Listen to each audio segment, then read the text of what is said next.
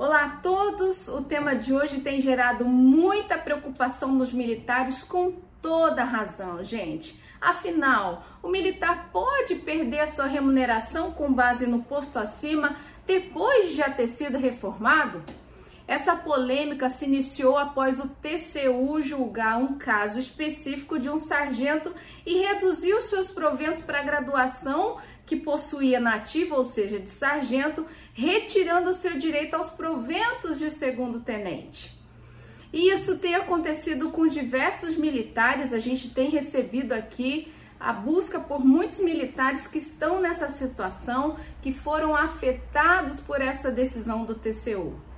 Mas o que, a Constituição diz sobre isso? O que, a lei diz sobre isso?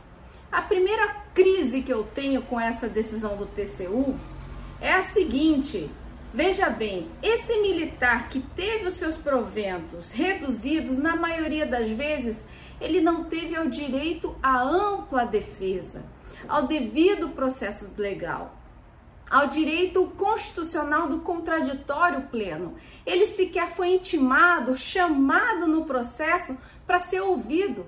Na maioria das vezes o militar ele é surpreendido com a redução dos seus proventos. A segunda crise que eu tenho com essa decisão do TCU é porque na maioria das vezes a situação física do militar sequer foi modificada. Ele ainda apresenta a condição de invalidez e mesmo assim ele teve seus proventos reduzidos.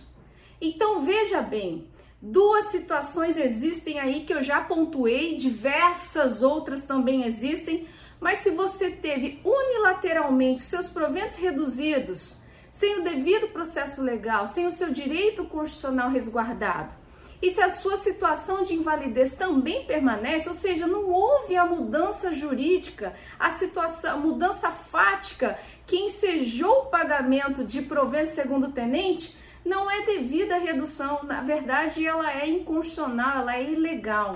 E sim, você pode buscar o Poder Judiciário.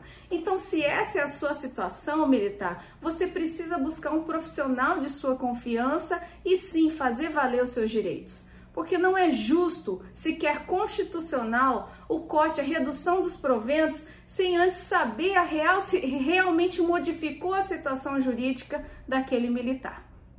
Você gostou, não deixe de se inscrever aqui nos nossos canais, curta e compartilhe para que outros militares que estejam nessa situação saibam que eles podem recorrer ao Poder Judiciário para que o seu direito constitucional à ampla defesa, ao devido processo legal e ao contraditório pleno seja resguardado. Até o próximo vídeo.